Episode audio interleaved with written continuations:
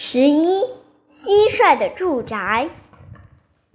住在草地上的蟋蟀，差不多和蝉一样有名。它的出名不光是由于它的唱歌，还由于它的住宅。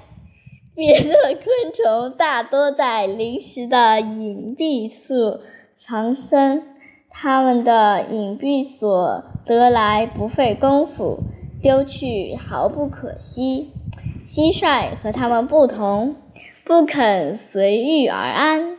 它常常慎重地选择住址，一定要排水优良，并且有温和的阳光。它不利用现成的洞穴，它的舒服的住宅是自己一点儿一点儿挖掘的。从大厅一直到卧室，蟋蟀怎么会有建筑住宅的才能呢？它有特别好的工具吗？没有，蟋蟀并不是挖掘技术的专家，它的工具是那样的柔弱，所以人们对它的劳动成果感到惊奇。在儿童时代，我到草地上去捉蟋蟀。把它们养在笼子里，用菜叶喂它们。现在，为了研究蟋蟀，我又搜索起它们的巢穴来。在朝着阳光的堤岸上，青草丛中隐藏着一条倾斜的隧道，即使有骤雨，这里也立刻就会干的。隧道顺着地势弯弯曲曲，最多九寸深，一指宽。这便是蟋蟀的住宅。出口的地方总有一丛草扮演着，就像一座门。蟋蟀出来吃周围的嫩草，绝不去碰这一丛草。那威胁的门口，经过仔细的打扫，收拾得很平坦。这就是蟋蟀的平台。当四周很安静的时候，蟋蟀就在这平台上弹琴。屋子的内部没什么布置，但是墙壁很光滑。主人有的是时间，把粗糙的地方修理平整。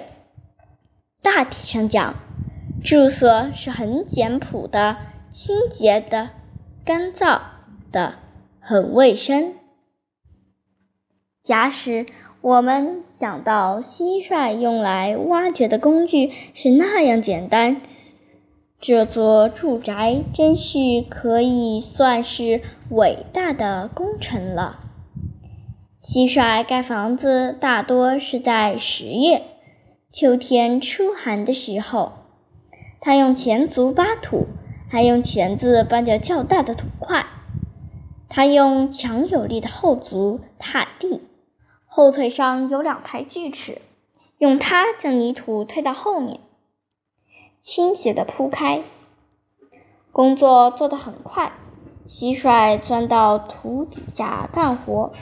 如果感到疲劳，他就在未完工的家门口休息一会儿，头朝着外面，触须轻微的摆动。不大一会儿，他又进去继续工作。我一连看了两个钟头，看得有些不耐烦了。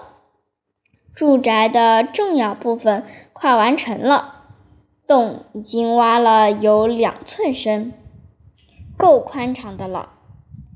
余下的是长时间的修整，今天做一点儿，明天做一点儿。这个洞可以随天气的变冷和它身体的增长而加深加宽。即使在冬天，只要天气温和，太阳晒到它住宅的门口，还可以看见蟋蟀从里面不断的抛出泥土来。